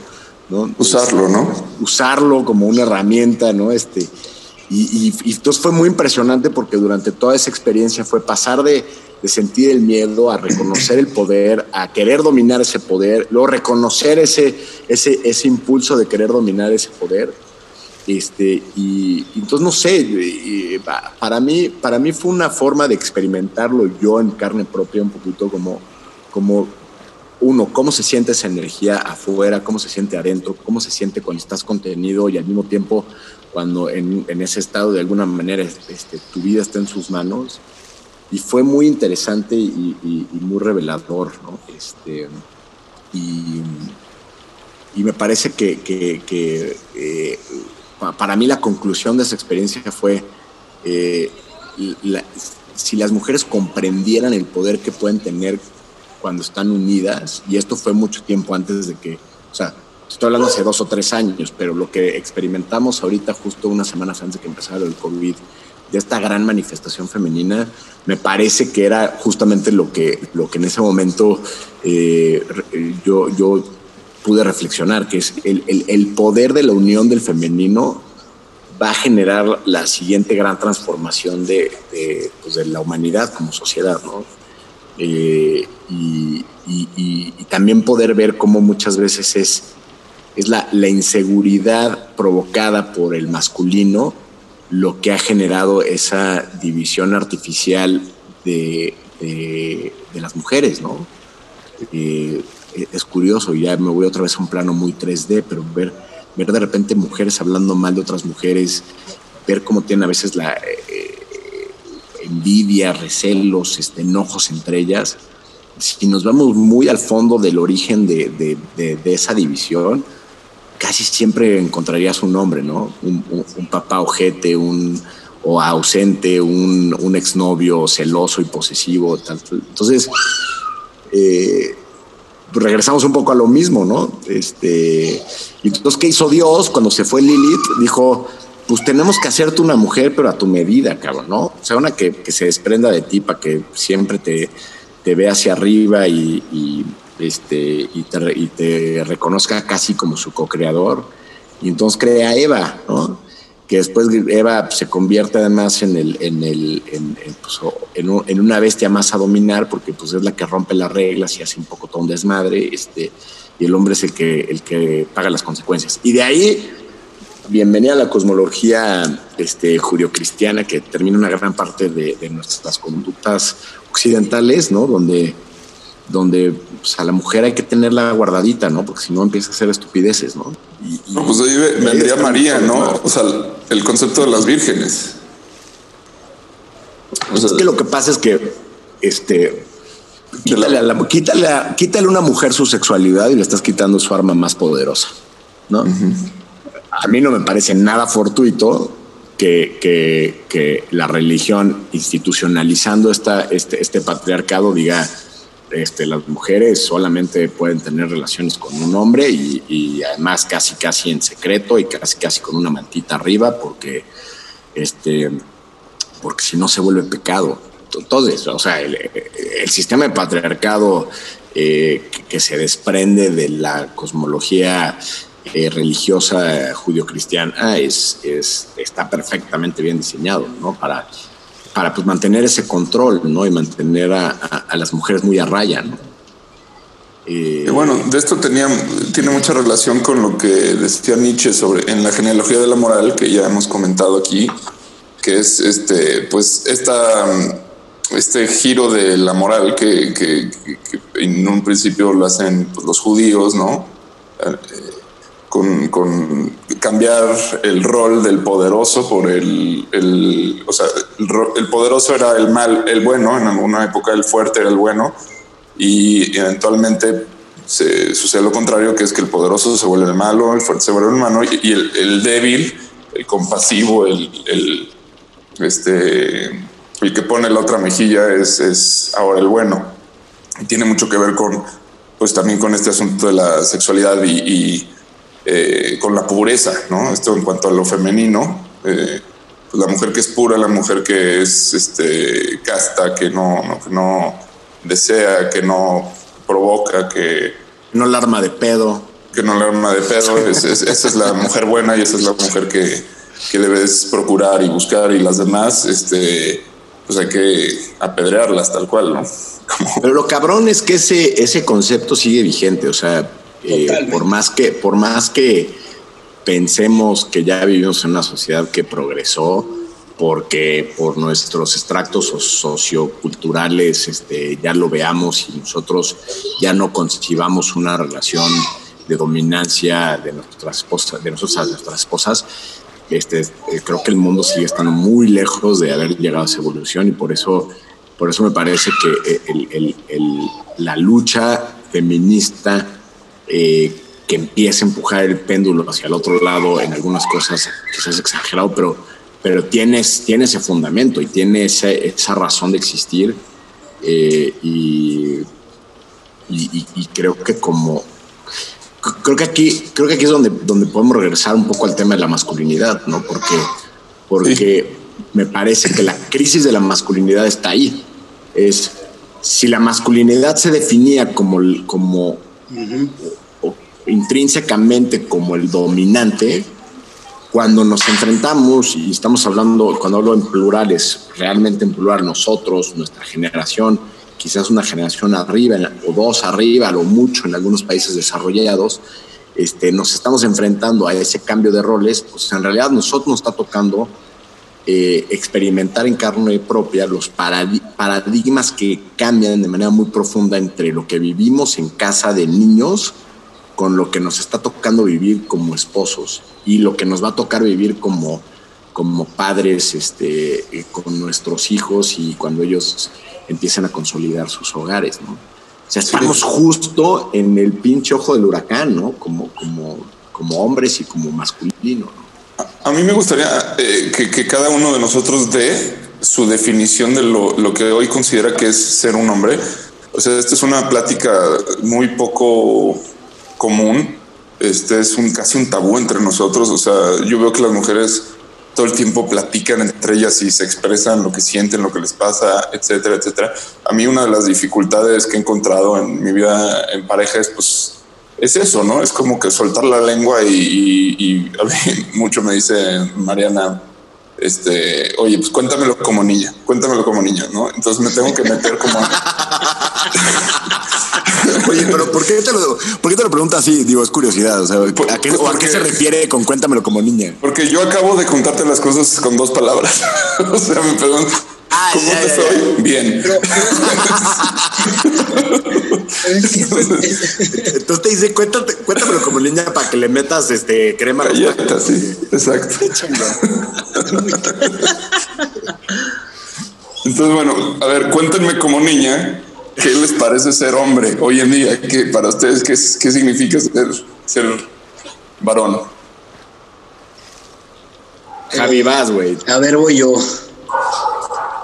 Mira, yo tengo dos hijas y, y la, la casa hoy este, eh, ya, ya se empieza a balancear en el sentido de que somos dos hombres contra tres mujeres y no lo estoy diciendo en el contra en, en el sentido despectivo, pero em, toda mi vida crecí yo y perdón por meterle como más choro, lo estoy contando como niña, ¿ok? Por favor. Pero, o sea, toda mi vida Ya. crecí yo en una casa de hombres. O sea, fue mi mamá, eh, este, eh, que es una mujer de seis, de seis hermanos, eran, eran dos hombres y, y- y cuatro mujeres. Y ella tuvo, eh, ella tuvo, este, tres hijos. Somos mis hermanos y yo. Y, bueno, mi papá fue un hombre que trabajó muchísimo tiempo y siempre fue un médico y sigue siendo, es, parte de algo que lo que admiro muchísimo, que en estas épocas sigue mm, trabajando, apoyando, ayudando y como médico es, es una, es una profesión difícil, pero pues bueno, mi papá en muchas cosas nunca estuvo, o sea, eh, nos acompañó en cosas importantes, pero en muchas situaciones siempre estaba trabajando. Eran reyes magos y eh, llegaban los reyes y mi papá eran las 7 de la mañana y ya estaba saliendo de la casa porque se tenía que ir, ¿no? Entonces aprendí el valor de la responsabilidad a través de, del hombre, ¿no? Aprendí el valor de la responsabilidad, pero también lo aprendí a través de la mujer, porque pues mi mamá me enseñó a, a- a empezar una cosa y a terminarla. Y en este, en este mundo de hombres, eh, este, algo que aprendí mucho es que yo nunca le podía faltar el respeto a, a una mujer. El día que lo hice, le falté el respeto a mi mamá, este, recibí una cachetada, un coscorrón y un castigo ejemplar, tenía siete años. Y lo recuerdo muy bien, o sea, no lo olvido. Y, y- y- y- vino ese, ese respeto y nunca le pude faltar el respeto a, a una, a una mujer y no lo he hecho por lo mismo, porque para mí la mujer representa como lo máximo, ¿no? Y eso lo aprendí de un hombre. Y, y, y te podría ir dando más ejemplos de lo que yo he aprendido de un hombre y de una mujer, y mucho de lo que he aprendido de la parte femenina del hombre lo aprendí de un hombre, y mucho de lo que he aprendido de la mujer lo aprendí de, de perdón, mucho de lo que aprendí de un hombre lo aprendí de una mujer y de, lo- de, uno- de una mujer de un hombre. O sea, muy simpático, paradójicamente. Y, y con, con, con, el, con, el momento que me caso, yo una de las incertidumbres que tenía es cómo voy a educar a una mujer, o sea, cómo puedo yo educar a, a una mujer. Y, y lo primero que, que se me vino a la mente es que sean libres, que sean, que sean autosuficientes, que no tenga que, si, si un día se les ponche la llanta, no tengan que depender de marcarle a su papá o de marcarle a su novio, de, y que puedan ser, como a mí me enseñaron a ser autosuficientes, que si se rompe un foco lo puedan hacer, que si se tiene, se, o sea, ayudarles a ser autosuficientes. En ese, en ese sentido, este, para mí el, el hombre es un, un ser dispuesto a servir en el, eh, en el sentido de, de- de- de- ahora sí que del servicio y de ser útil hacia con, con- con su fuerza y con su inteligencia para poder proteger a, a su manada, ¿no? Y, y para mí el hombre es esa, ese, esa persona que, o ese ser, o ese, ese, ese ser que, que, que complementa a su a, a la- a lo que no tiene, o sea, lo que, lo, lo, que, lo, que no tiene. Entonces, el hombre es complemento, es servicio y, y es este, eh, pues iba a decir fortaleza, pero me han demostrado las mujeres que son mucho más fuertes que nosotros, pero así es como lo definiría yo. Es, es, es, es, es com- complemento y servicio. No sé si te quedas satisfecho con mi respuesta, Juan. Sí, sí. Me. Sí, me, me, me checan varias cosas. Servicio. Complemento y servicio, pero sobre todo algo que, que, eh, también, también hay otro, hay otro tema que, que, que, me gustaría, pero bueno, yo tengo, yo, como ya te dije, yo soy muy servicial, y no servicial en el sentido de ser este servil. tema de servil, pero sino de si tengo la capacidad de ayudarte, te voy a ayudar. Y ese es en el enagrama que yo tengo platicando en enagramas, pues ese es mi, mi número, ¿no? O sea, yo soy totalmente dos. Y, y, y otra cosa del, del, del, hombre que también me, me, me parece que es, es, espectacular es que el hombre es creativo. Y, y, lo podemos ver en la cuestión que yo lo platiqué con Jos en su momento, en la cuestión sexual. O sea, nosotros despedimos nuestra sexualidad a través de la creatividad. O sea, ¿a qué me refiero con esto? En el, en el sentido de que somos, somos ímpetu y somos este eh, somos fuego, pues. Eso es lo que yo creo que es parte del hombre. ¿Y a qué voy con la sexualidad del hombre? Pues es que en esta parte de que no hemos podido desarrollar y conectar con esta cuestión tan básica, instinto básico, animal, eh, sexual, pues eh, terminamos dividiendo a las mujeres en las buenas y en las malas, como ya lo dijeron ustedes, pero a la vez ese ímpetu nos ha llevado a conquistar y a, superar el miedo. Entonces, los miedos más grandes. Este, y, en, el otro sentido, la mujer con esa gran capacidad de, sufrir dolor, porque para poder tener un hijo tienen que pasar por un proceso dolorosísimo, eh, que acabo de vivir recientemente, este, y lo cual me hace admirarlas más, pues nos lleva a que la mujer sea esta, esta cuestión pues más que, más que valiente, es, como ya lo dijo Jos, expansora de, de, de realidades. O sea, eh, el, el, hombre rompe el miedo y navega los mares, ¿no? Pero la mujer es la que impulsa a que, a que se haga eso. No sé si, si, si, sí, sí, sí. lo logro aterrizar. A ver, yo justo ahorita que decías esto, como que yo pensaba en, pues en, en, en, muchas cosas, ¿no? O sea, muchas de las cosas que dices me, me hacen todo el sentido del mundo. Una de ellas es eh, quizás la más fuerte. O sea, el sentido de proteger es, es cañón. O sea, eso yo siento que, que, eso está en la energía masculina, ¿no? La, la... Seguimos respondiendo qué es la energía masculina o qué es el masculino o qué es el hombre. Sí. Ok. Ajá. Este, la protección, ¿no? El, el, el o sea, no, digo, el, el, hombre se define siempre frente a la cobardía, a la cobardía, ¿no? Como que ese es un, un tema que, o sea, podrás ser débil, podrás ser este, lo que sea, pero no puedes ser cobarde, ¿no? No puedes este, quedarte de brazos cruzados cuando hay problemas, cuando se, se presenta la adversidad, ¿no? Y más cuando se trata de, proteger a, a, tus seres queridos y, o amigos o al clan, ¿no? Esa parte como que es muy fuerte, pero sí, justo otra que, que yo detecto mucho es como que, que, a mí en lo personal me gusta mucho como de, del ser, del, de lo masculino, es como esta capacidad de abstracción, de, de, de ver las cosas con una simplicidad, este... Totalmente. Que es muy cañona, ¿no? O sea, ahorita pensaba, decía, es que no, o sea, las mujeres tienen esta cualidad maravillosa que es de, de, de crearse mundos y crearse universos este, amplios y, y, el hombre es, bueno, ok, pero no te enredes ahí, nada más dime si es pera o es manzana.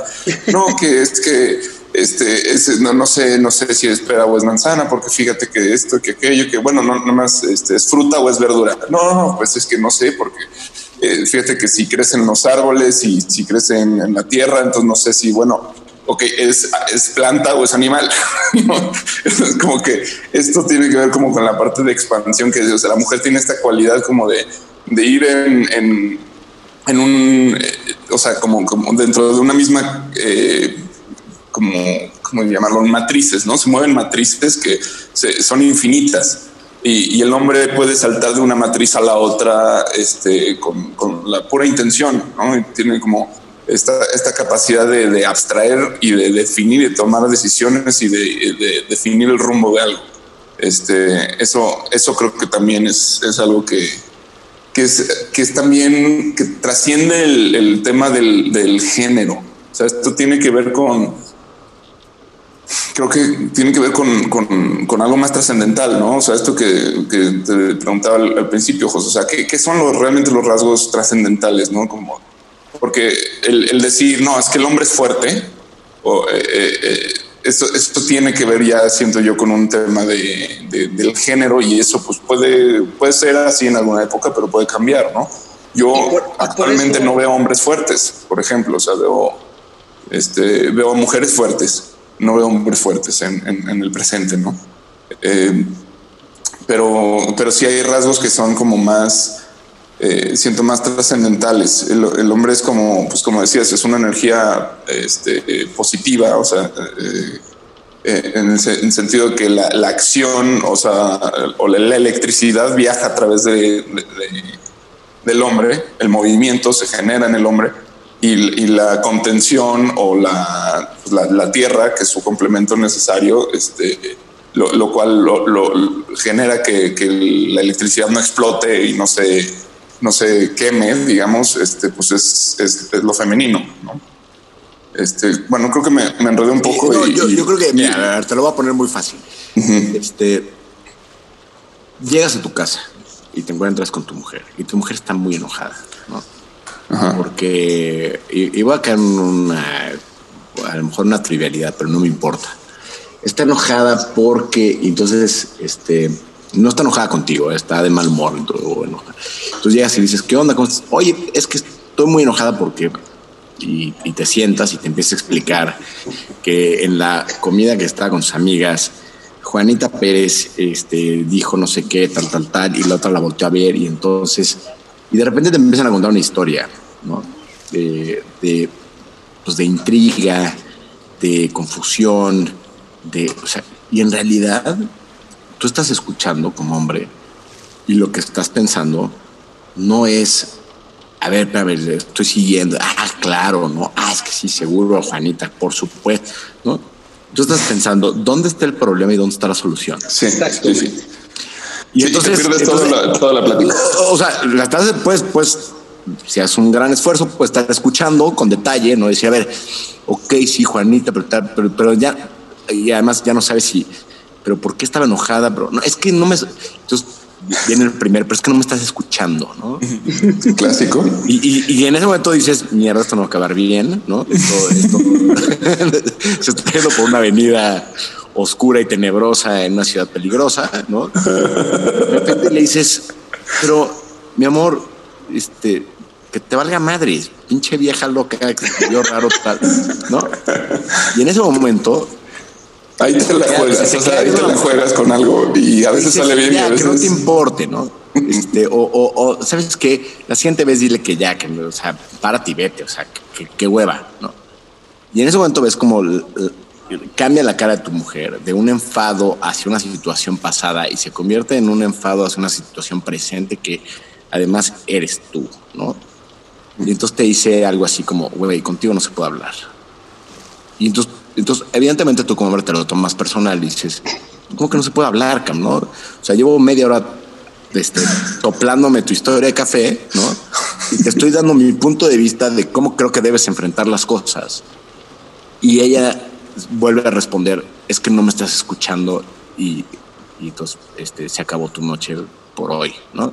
Sí, sí. Y, la- aquí, y aquí es donde voy a, a- a definir el hombre. El hombre es lineal. Lineal significa A, B. Ok, ¿cómo llego de A a B más rápido?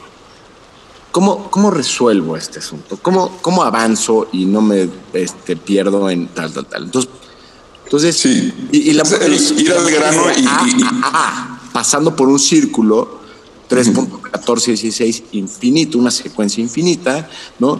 Que regresa al mismo punto de origen. Entonces, lo, acaba, lo acaba de decir Juan, ¿no? O sea, acaba de decir eso, platícamelo como niña. O sea, es Juan.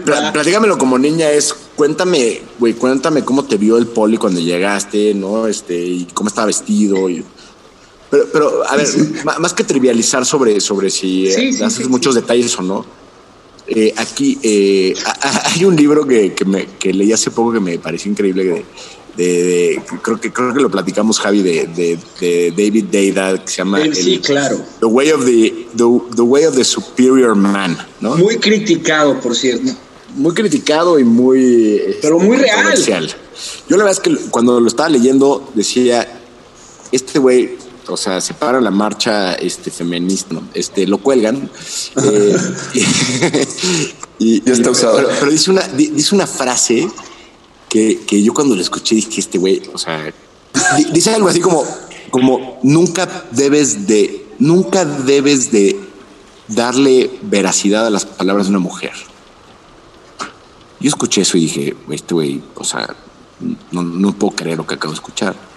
Y luego explica, dice, cuando una mujer habla normalmente y en una discusión, luego ya entendí que el contexto era una discusión, están hablando sus emociones. Así es. Cuando habla una mujer enojada, cuando habla una mujer en un estado eh, emocionalmente alterado, son sus emociones las que están hablando. Y si tú como hombre te tomas literal lo que la mujer está diciendo, la estás súper cagando porque no estás entendiendo que lo que está hablando es una emocionalidad, no es una racionalidad. Y los hombres tendemos a racionalizar eh, eh, pues, todo, ¿no? Pero yo, yo ahí te. Y eso- te- y eso te ayuda a simplificar también, ¿no? Yo ahí te frenaría porque realmente creo que también esto aplica para los hombres. El problema es más bien que el hombre no conecta con sus emociones. Eh, O sea, eh, eh, o sea, al final creo que creo que lo que lo que lo que este cuate trataba de decir es porque es un libro dirigido a los hombres o a las personas con energía masculina, este pueden haber mujeres con energía masculina muy muy, muy presente. Y lo que decía es tú vas a sentirte atraído por una persona que tenga una energía opuesta a la tuya. Entonces, si eres de energía masculina, te vas a, eh, vas a sentirte atraído por energía femenina. Esa energía femenina, en, en momentos de emocionalidad, no puedes confiar en las palabras que dice, porque está hablando la emoción, está desbordada emocionalmente. Y yo te voy a decir una cosa, a, mí eso me resonó muchísimo porque un hombre, o, o, mm, voy a quitarle un nombre, una persona con alta carga de energía masculina, cuando se enoja y dice cosas, generalmente las está pensando. No, no es, no es, o sea, la emoción impulsa a decirlas, pero no es, pero no es la emoción hablando que utiliza palabras simplemente para como, como cuchillos de, este, de, o sea, de guerrero eh, ninja que, que lo que utiliza es nada más las palabras para atacar. Es la emoción la que está hablando, ¿no? Entonces, este, eh, pe- pero bueno, regresando un poquito a la definición del hombre, a mí me parece que, que- que va por ahí, va por eh, aquel que puede establecer eh, dirección, aquel que puede establecer una contención distinta, es una contención, es, es a ver, la contención, contención femenina es, te caíste de- de- del edificio y te, te atrapó una red, ese es el tipo de energía femenina, ¿no? La que, la que, la que no te permitió caer. La energía masculina es es, es esta solidez, esta rigidez como la de un la de una rama o la de algo que te hace detenerte a lo que te aferras porque porque porque tiene porque tiene una firmeza, porque tiene una solidez, ¿no? Este en sus convicciones, en sus valores, en su eh, esta misma desconexión con las emociones también te permite establecer una una eh, una pues sí, una solidez, ¿no? Una templanza que quizás eh, sea un rasgo más distintivo de la energía masculina, ¿no? Entonces, para mí, para mí va por ahí. Ahora, esto, y ahí ahora yo abro la pregunta, ¿esto cómo se traduce al hombre de hoy y cómo se traduciría al, al hombre del futuro. ¿En qué nos tenemos que convertir como hombres para enfrentar este presente y eventualmente evolucionar a un futuro distinto, donde las mujeres han desarrollado su lado masculino de una forma impresionante. Yo, yo, por ejemplo, ahí, ahí complementaría mi, mi definición de hombre, que dije servicio, responsabilidad, y, agregaría la palabra solucionador, ¿no? En el caso de Juan Pablo era protector y en el caso de tuyo fue lineal, ¿no? Es, es- fue, fue así nada más como, como, como acordamos de lo que para nosotros es la cuestión de ser hombre. Y, y bueno, en, ese, en, ese, en ese punto, a la- a la pregunta que tú, que tú haces, pues yo les haría la pregunta de, en esta época de, en esta época en la que este, sigue estando mal llorar, ¿por qué nos cuesta tanto trabajo a veces? Y lo que tú estás, en esta pregunta, hago esta pregunta yo, hablar de la masculinidad. O sea, ¿por qué no podemos a veces, este, con tus cuates en la fiesta, con decir, o sea, a, a mí mis hermanos me dicen a veces, es que eres muy nena, muy sentido. Y, y, y, me da mucha risa eso porque, o sea, ciertamente tengo rasgos este, de mi energía que hacen que, que ahorita te lo dije, la parte de servicio no es una de las cuestiones que para mí, para un hombre normal tendría que tener. O sea, no está preocupado, eso es mucho más de, la cuestión de la mujer, eh, en, estar ayudando y procurando y buscando. Y, este, este tema de, de, de a veces este, no poder expresar la, los sentimientos o liberarse de, este papel defensor o protector, pues hace que no podamos hablar de esto libremente y por eso tuviste que dar un disclaimer, ¿no? O sea, no quiero herir sentimientos.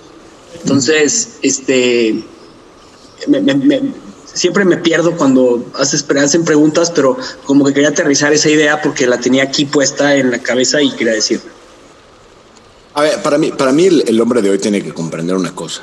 O sea, tiene que comprender que estamos siendo transición, pero que ya es una transición irreversible desde mi punto de vista. ¿Y, cuál es esa transición irreversible?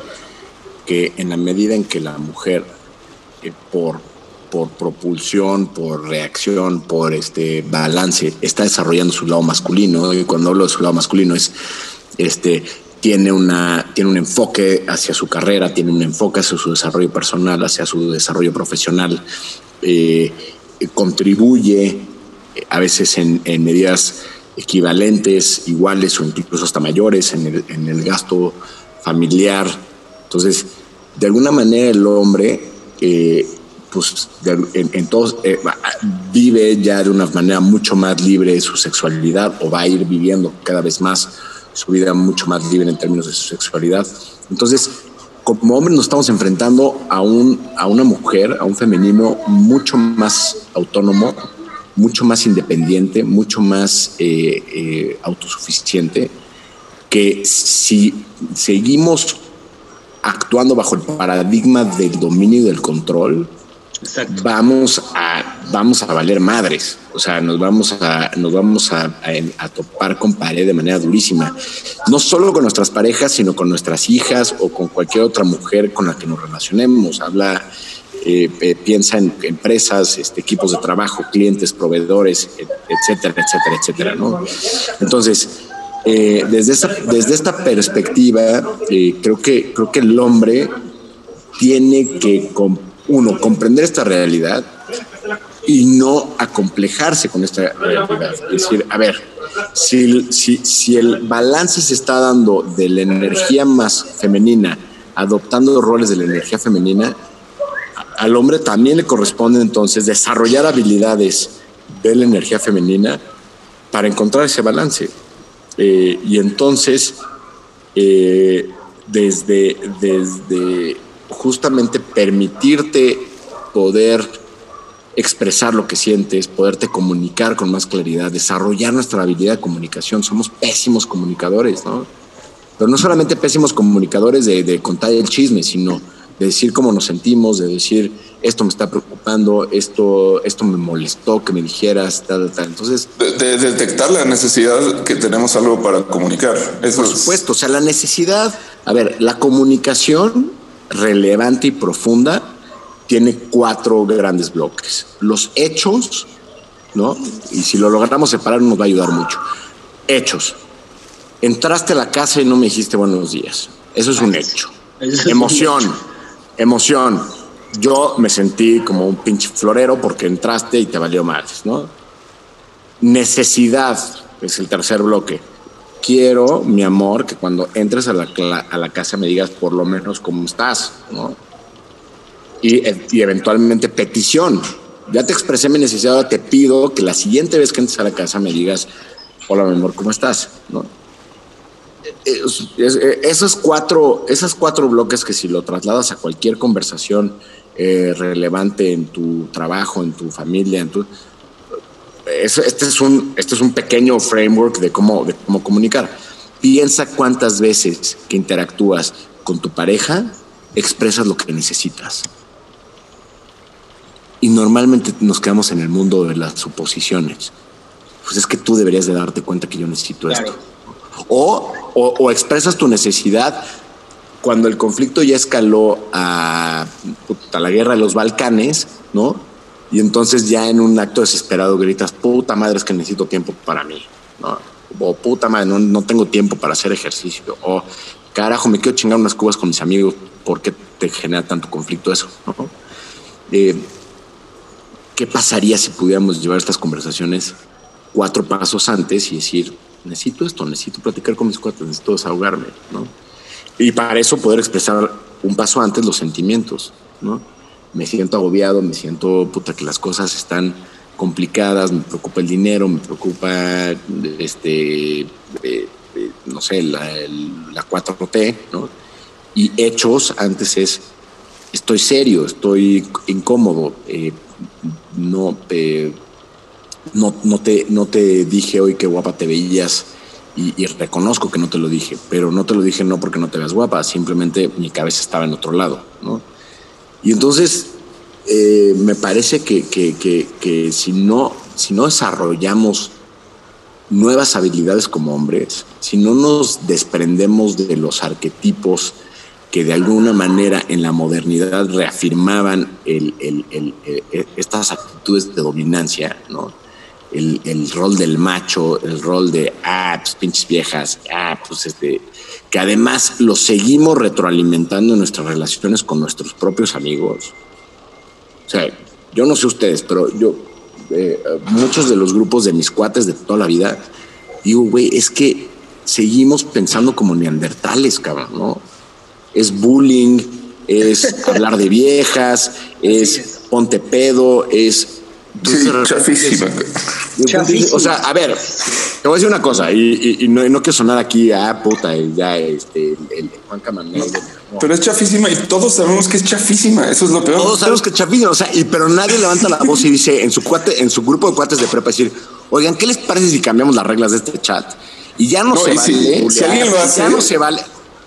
Perdón, pero sí, sí, de repente sí se da que alguien lo hace y todos, "Ah, no mames", y, y como que caes, o sea, es, es superior a nosotros. Pinche mandilón. Yo te quiero decir, o sea, yo te quiero decir algo. El ejercicio que me enseñaste de agradecimiento lo he aplicado en, en estamos haciendo un ejercicio en la familia en el que agradecemos todos los días. Jos nos dio este ejercicio. Eh, agradecemos todos los días a un miembro de la familia. Eh, indiscriminadamente escoges a uno y lo que te nazca el corazón y lo que te pase por donde te pase, lo dices.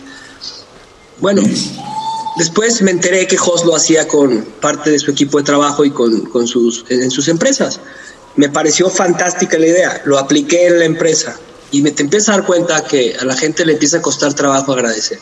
Lo apliqué en otro grupo familiar de la otra parte de la familia y te das cuenta que no pueden agradecer, que les cuesta mucho.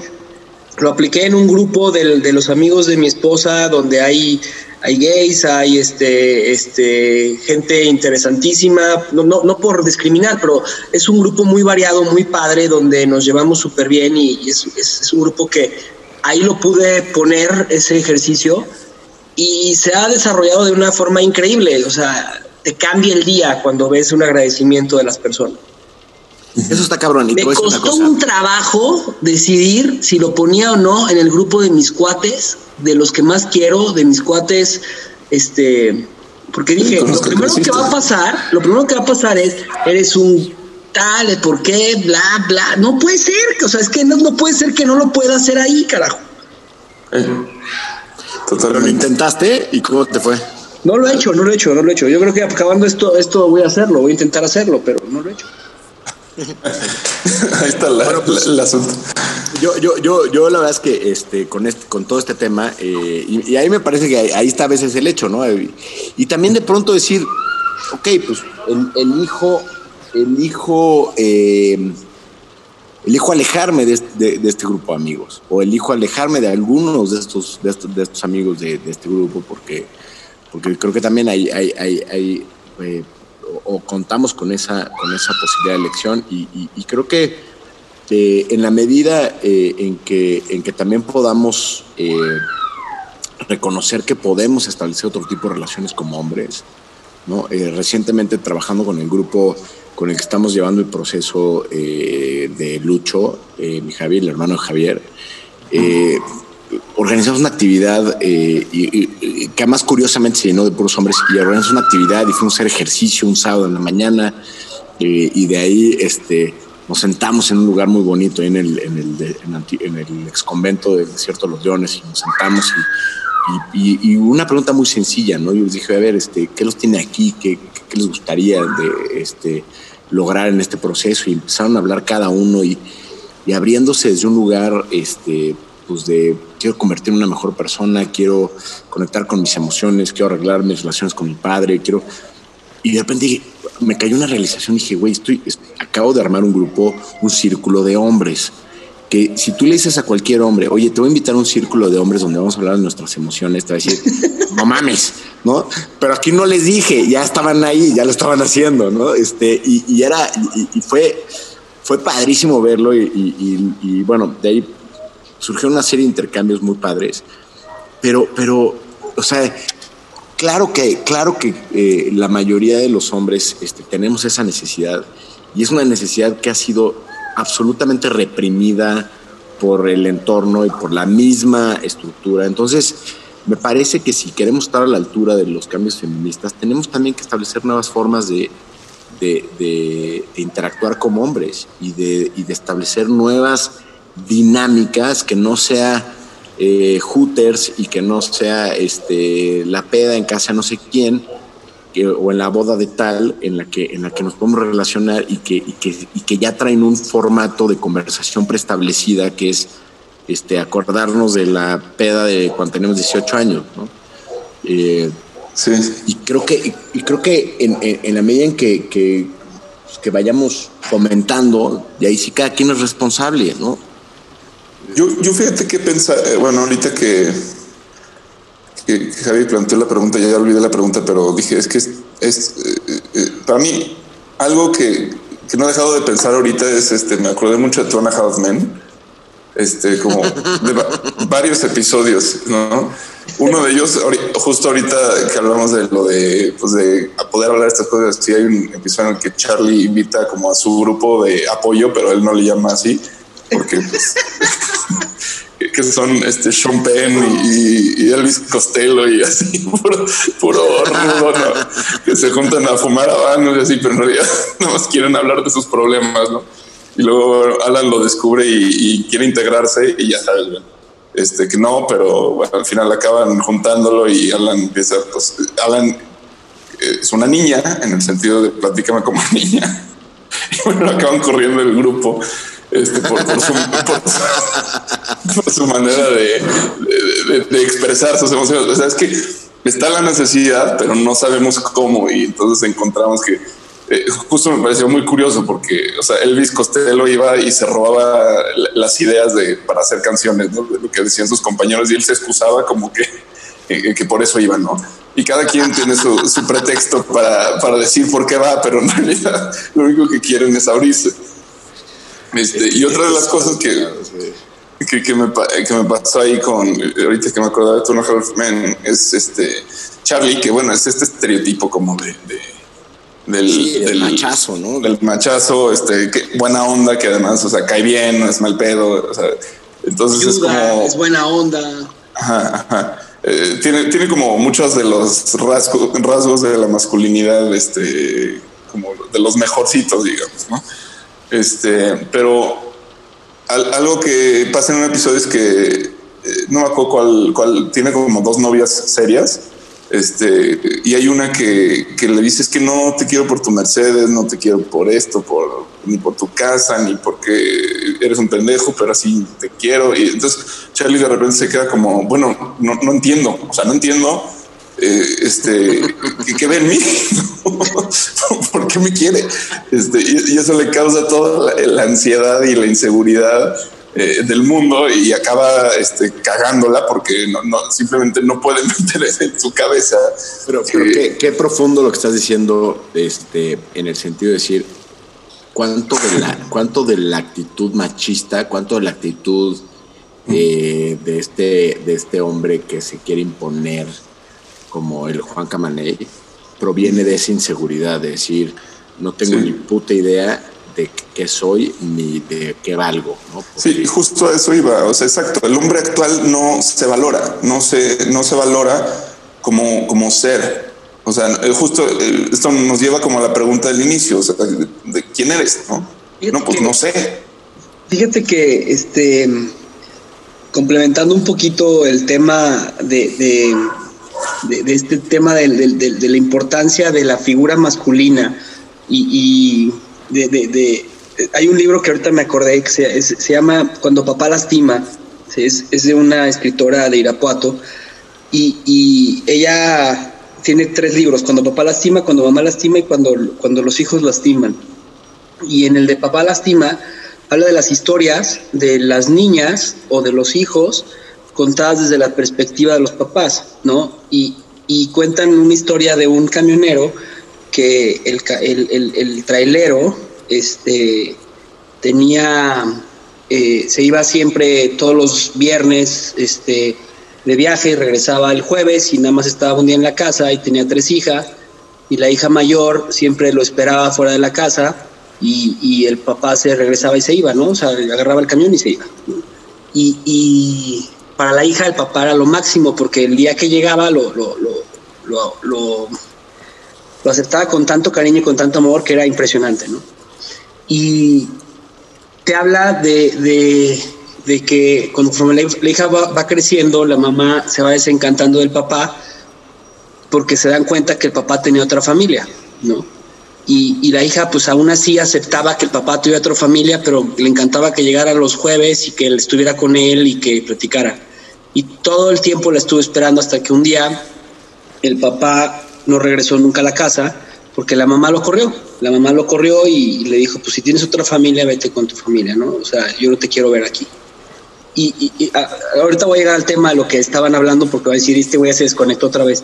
Este, y, y- y lo interesante de todo esto es que el libro, cuando te- estás leyéndolo, se llama Cuando papá lastima, eh, lo ves desde una perspectiva totalmente diferente, ¿no? Y, totalmente, pues, machista. El papá, pues, estaba con otra familia, estaba con la mujer buena y con la mujer mala. La mujer buena fue con la que se casó. Al final se enamoró de la mujer mala porque la mujer mala era la que le daba todos los, todos los, las, la- las diversiones y, pues, termina poniéndole el cuerno y se va. Y al final la historia parece novela. eh, la hija se convierte en enfermera, el papá tiene un accidente en la carretera y, y, este la hija lo reconoce en el hospital y el papá muere, ¿no? Y al final la esposa del, la segunda esposa del papá se acerca con ella y le dice, este, yo te quería decir que, eh, que tu papá siempre quiso ir a verte, pero no tenía la cara para poderte hablar porque nunca supo cómo expresar que tenía otra familia y que te había fallado, ¿no? Y, y se pone muy sentimental todo el ambiente en el libro, pero cuando lo lees como papá de hijas, te hace sentido todo el tema de lo que tienes que ser para las personas que estás formando o para el mundo al que te estás este, eh, presentando Enfrentando, sí. y enfrentando. Y- y a mí me hace todo el sentido del mundo porque parte de lo que, de lo que ahorita estaban diciendo de que hacia dónde tiene que ir este hombre, hacia dónde tiene que ir, es accesar a los sentimientos, a que seamos libres de, estereotipos y de que podamos este, tener esta parte de si podemos ser pacifistas, pues somos pacifistas, si nos gusta la parte, eh, o sea, pues ahora sí que e- esta cuestión de sentirnos liberados de, de- de- de las cuestiones que, que a veces nos reprimen como, como hombres, y, te das cuenta que, que, que com- como, como esta estructura tan masculina que siempre hemos vivido, lo único que ha hecho es alejarnos de lo que pudiéramos verdaderamente ser, ¿no? Y es ser un ser que puede ayudar y formar y crear cosas increíbles. No sé si hace sentido. Te voy a decir algo que te va, te va a volar los sesos, mi estimado Javier. La manera en que, o sea, la manera en que tus hijas te perciben es el, el tipo de hombre que van a encontrarse en su vida. O sea, la forma en que si, si tú las tratas con cariño, con comprensión, las escuchas, las abrazas, las quieres, van a, van a buscar un hombre que, que, que reproduzca ese tipo de conductas. Si tú no las pelas, si tú les gritas tal, tal cual. Entonces, bueno, digo, eso es este Me voló los sesos. Psicoterapia 2.0. Pero nada más para que lo tengas ahí en la parte de atrás de la cabeza. Yo, yo les quería compartir eh, y, un poco, si quieren, para, para ir concluyendo sobre este tema. Justo tuve una experiencia recientemente donde, donde este, este tema estuvo rondando de manera muy intensa en mi cabeza. Y, y, la pregunta era, bueno, ¿y qué hay que hacer? entonces, a mí, a mí eh, me, si me pudiera definir una palabra como curioso, lo tomó Juan Pablo, yo, yo, la siguiente palabra que pienso cuando me defino a mí mismo es escritor. Y entonces escribí una cosa que se llama el Manual del Hombre Chingón. No es muy largo, es el Manual del Hombre Chingón. Y, si, y si tienen, eh, si, si, me permiten, se los voy a compartir muy rápido a ustedes y a todos los que nos están escuchando. Por cierto, cabe mencionar que nuestro público, según las estadísticas, es casi un 90% masculino. O sea que. Ah, buenísimo. Pues con esto, este, ya sea que nos terminemos de ganar al, al, al, electorado masculino, a lo mejor también. O, cambiemos los femeninos. Exacto. Entonces, bueno, se, los voy a compartir eh, rápidamente y, de ahí igual podemos determinar algunas reflexiones para, para, para concluir con este tema. Pero dice el hombre, el manual del hombre chingón. El hombre chingón entiende que la antigua definición del hombre chingón ya cambió. El hombre chingón se despierta temprano y temprano significa antes de las seis para poder hacer ejercicio, pensar y dedicarse tiempo. El hombre chingón siempre llega a tiempo, sin excusas. Tiene una agenda organizada y si por alguna razón extraordinaria no lo va a lograr, avisa con tiempo. Esto incluye los eventos que involucren a su pareja e hijos, que son igual de importantes que los laborales. El hombre chingón cumple sus compromisos y asume compromisos para cumplirlos y entiende que al asumirlos es su entera responsabilidad cumplir en tiempo y forma. El hombre chingón no pone pretextos. El hombre chingón no usa excusas para no cumplir. El hombre chingón no culpa a nadie de su mediocridad sino que la combate con guerrero. El hombre chingón abraza a sus amigos cuando los ve, les dice te quiero, los felicita no en su cumpleaños, sino por sus logros, aunque parezcan pequeños, pues el hombre chingón sabe que cada pequeño logro es un ladrillo de confianza para conseguir uno más grande. El hombre chingón no se burla de sus amigos, pues sabe que sus fracasos son parte de la vida, pero a nadie le gusta estar ahí. Y de por sí es suficientemente jodido fracasar como para que tus amigos se burlen. Tampoco chismosea sus espaldas. Si algo le molesta, lo dice de frente. Un hombre chingón cuida su cuerpo, lo que come, y eso le permite disfrutar cuando se trata de disfrutar. Pero siempre consciente de los límites, en la comida, en la bebida. Un hombre chingón no se empeda porque sí. Elige cuándo empedarse para que sea en sí una celebración, no un hábito. Y aún en la celebración sabe mantenerse consciente. El hombre chingón eventualmente deja de beber para disfrutar estar. El hombre chingón es honesto, franco y sabe tener conversaciones incómodas, sabe escuchar y estar en desacuerdo Sabe cuando tiene que dar su opinión y cuándo quedarse callado. Sabe no tomarse personal las cosas que escucha aunque parezcan ataques directos. El hombre chingón escucha. Si la conversación es con su pareja, comprende que hay emociones que, que no necesitan solución y que aunque parezca que su pareja quiere pelear, en el fondo solo necesita un abrazo. El hombre chingón navega los cambios de humor de su pareja con la templanza de un experimentado marinero y sabe que en el fondo, si ama y es amado, cada discusión es una pista para volverse más chingón. El hombre chingón no pone cuernos, no es, no es desleal a su pareja, cumple sus acuerdos nuevamente porque eso lo hace un hombre confiable, digno de la confianza de otros. Cuando un hombre aprecia la belleza de otra persona que no es su mujer, lo hace sin culpa y sin remordimiento, pero con absoluto respeto y discreción. Y si no sabes apreciar con discreción, entonces no mires. Evita insinuaciones o caer en juegos. Es leal porque evita comprometer su lealtad diciendo los lugares y las personas, este, decidiendo los lugares y las personas que frecuenta. El hombre chingón, si es papá, está presente y sabe que su hijo requiere tiempo de calidad y de cantidad. Lo hace por él mismo, por regalarse la experiencia de verlo, de sentirlo, de conocerlo y expresarle su amor con acciones, con palabras y con cuidados. El hombre chingón ejerce su paternidad y eso incluye colaborar en las actividades del hogar. El hombre chingón sabe que no importa cuánto dinero lleve a la casa, eso no contrarresta el trabajo, la dedicación que es estar con sus hijos. Y mucho menos utiliza este argumento para justificar que no está. Y si no está, compensa. Compensa con tiempo y presencia, con aventuras y cariño y paciencia, aunque esté agotado de la semana. El hombre chingón nunca habla mal de su mujer, dialoga con ella, se asocia en los temas delicados como el dinero, los tiempos y los hijos, establece acuerdos que cumple, se adueña de situaciones y toma acción si hay un problema que le molesta, nueva del conflicto. Lo habla desde un lugar amoroso, sabiendo que lo que necesita es restablecer acuerdos, empatar emociones, contener y a veces ser contenido. Puede expresar su preocupación y frustración ante las realidades de la vida y no se queda con el saco de piedra solo. Sabe pedir ayuda a su mujer porque él ha sabido darla. El hombre chingón tiene rituales con su pareja que le permiten mantener una intimidad activa, una complicidad viva. El hombre chingón tiene espacios para él, para sus actividades y sus intereses, pero lo hace por pasión y no por evadir sus responsabilidades o las dinámicas en casa, pues se ha tomado el tiempo ya de colaborar con su parte antes de sus actividades. El hombre chingón es curioso desde dentro, busca aprender más, saber más, conocer de otras áreas de las que no es experto por el puro gusto el hombre chingón lee, se cultiva, aprende. Cuando viaja, averigua un poco más del lugar y las personas.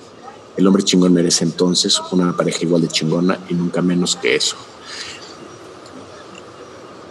Y esto es más un credo aspiracional que una descripción de, ¿De ti? de, de mí.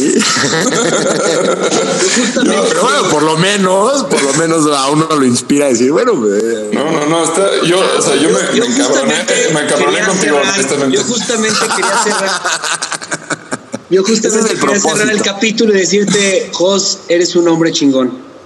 Conozco y sí eres un hombre chingón.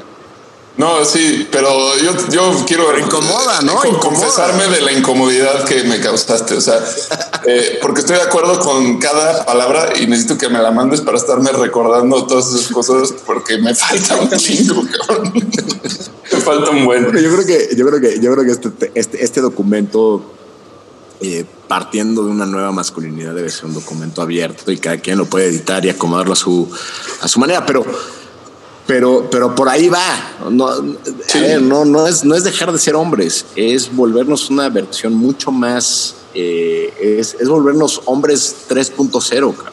Exactamente. Yo creo que, yo creo que ahí eh, no va a haber, eh, no va a haber espacio de, de- de reclamo, no va a haber, es- esto no, la nueva masculinidad no tiene que contrarrestar al, al movimiento feminista y, a la nueva energía femenina. Tiene que abrazarla, tiene que decirle chingón, te entiendo y vamos juntos, vamos a caminar juntos en este proceso y, y- voy a aprender de ti, voy a, voy a eh, conectar con toda la divinidad que, que tú traes a la ecuación y voy a dejar de ser eh, el violento, el violador, el dominador, el, el, que, el que no reconoce esa parte divina que, si elegimos bien nos complementa y nos, nos vuelve invencibles. Eh, Jos, me dejas a mí, eh, como dijo Juan, muy pensativo, pero sobre todo con una satisfacción enorme de, de que yo tenía varios episodios, eh, varios viajes que hemos hecho en esta balsa, pidiendo que cayera Jos, o que llegara Jos, o que se apareciera Jos. Caíste, caíste en un paracaídas y- y y lo más padre de todo esto es que es muy probable que nos volvamos a encontrar en esta balsa. Y, y para cerrar este episodio, este, o esta navegación, eh, pues, yo preguntarte y, has dejado muchas reflexiones hoy, has dejado muchas eh, preguntas que, tendríamos que estarnos haciendo hoy como hombres y con la tradición que nos, que nos caracteriza de estos, de este capitán que es Juan Pablo y este navegante que soy yo, eh, tu reflexión en el tema de este hombre posmoderno que ya describiste, eh, ¿cómo, cómo podrías eh, invitar a que pudiéramos este más que decálogo que hiciste, porque es más de 10, eh, cuestionarlo, ¿no? Eh, ¿cómo, ¿Cómo lo pudiéramos hacer? Me recordó mucho este, una analogía de, de un, de un guardabosques muy importante en Estados Unidos, que hablaba de la característica del lobo, del lobo macho alfa. Y a mí me gustó mucho ese artículo cuando, cuando salió, ¿no? Y, decía, y él decía que la principal característica del lobo macho alfa que, que vimos en Charlie o que vimos en todos estos personajes machos eh, es totalmente diferente la realidad que se vive cuando este cuate guardabosques, que es Rick McIntyre, eh, veía en los lobos. Decía que el lobo tiene una discreta confianza y seguridad en sí mismo, sabe lo que tiene que hacer y sabe que lo que más conveniente para su manada, eh, ¿qué es lo más conveniente para su manada? Y, y, se siente a gusto y ejerce un efecto tranquilizador. Y decía, o sea, el lobo macho alfa no se va a dormir hasta que todo su manada, toda su manada esté saciada. Entonces, yo, en, en, mi reflexión eh, de qué querer ser, es eso. O sea, dijiste eh, antes de, de, de, todo esto eh, que, necesitábamos ser sumamente impecables con lo que hacíamos, impecables con lo que somos. Yo me quedo con eso que necesitamos ser impecables como hombres. Y, y, ser impecable me recuerda mucho el libro de los cuatro acuerdos. Ser impecable con tus palabras. Lo que digas, lo que pienses y lo que hagas sea congruente contigo. Y para mí eso debería ser el hombre posmoderno. Esa es la reflexión. Yo, te voy a decir, yo te voy a agregar una cosa y, viene de una, de una pregunta que hice alguna vez en un, en un estado alterado de conciencia este, me di cuenta que podía preguntar lo que quisiera y, la respuesta iba a ser la, respuesta este, perfecta, ¿no? Entonces, entonces dije, ¿qué, necesita la humanidad para transformarse? Y, la respuesta fue aprender a mostrar su lado vulnerable, aprender a mostrarse vulnerables.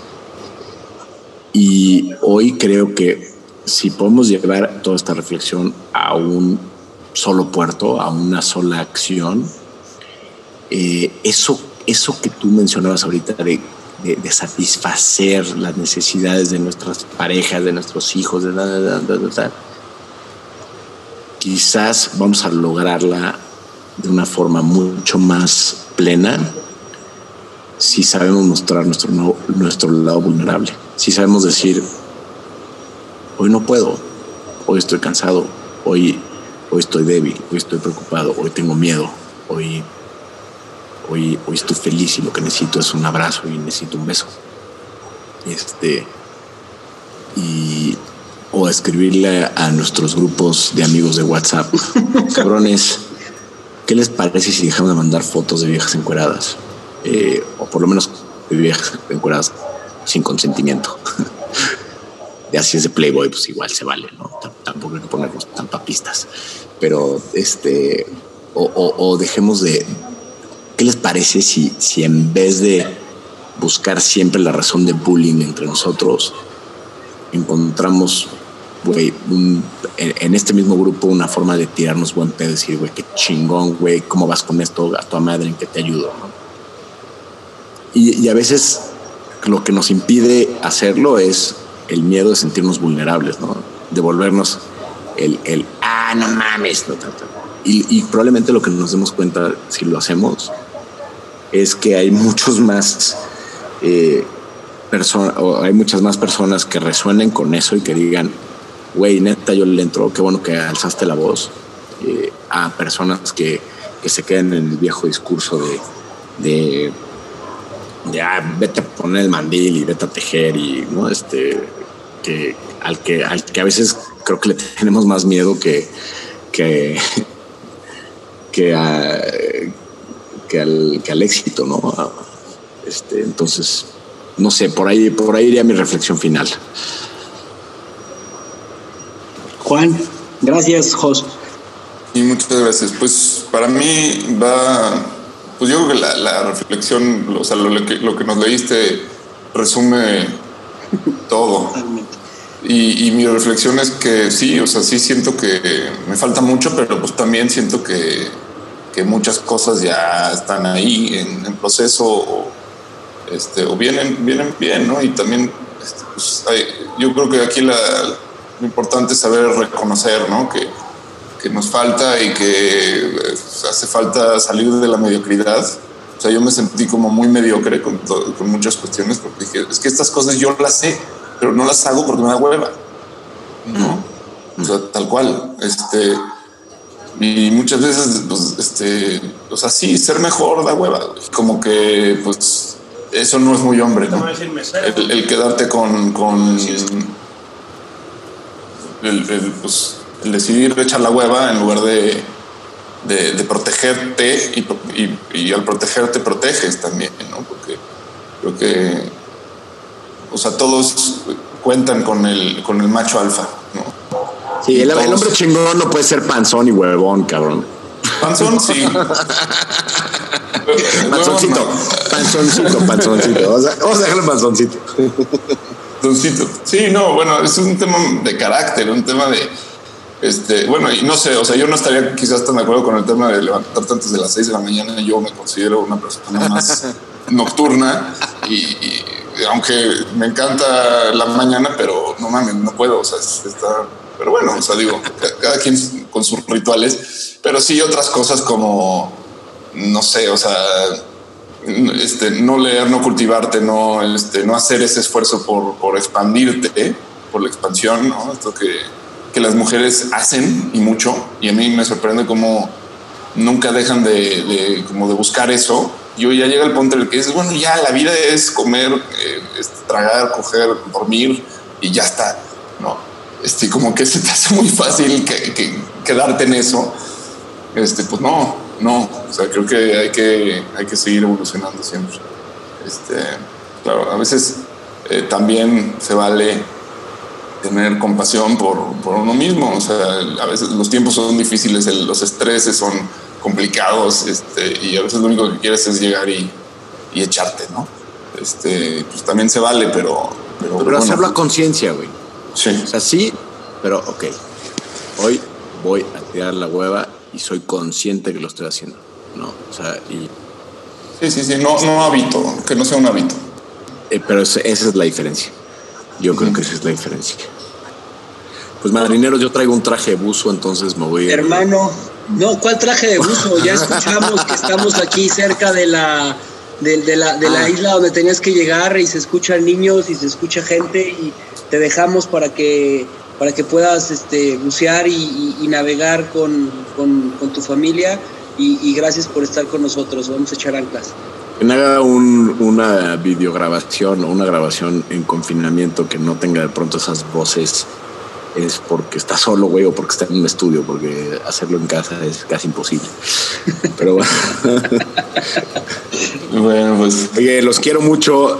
Qué chingón. Esta plática fue divertidísima y fue este, muy, muy eh, nutritiva para el alma y para, y para el propio entendimiento. Un abrazo. Gracias. encantados de, de tenerte y pues espero que, que pronto, pronto regreses. Me encantará. Bueno, pues muchas gracias. Hasta Tira, la próxima. Ahí va. Ay, suerte. Chao.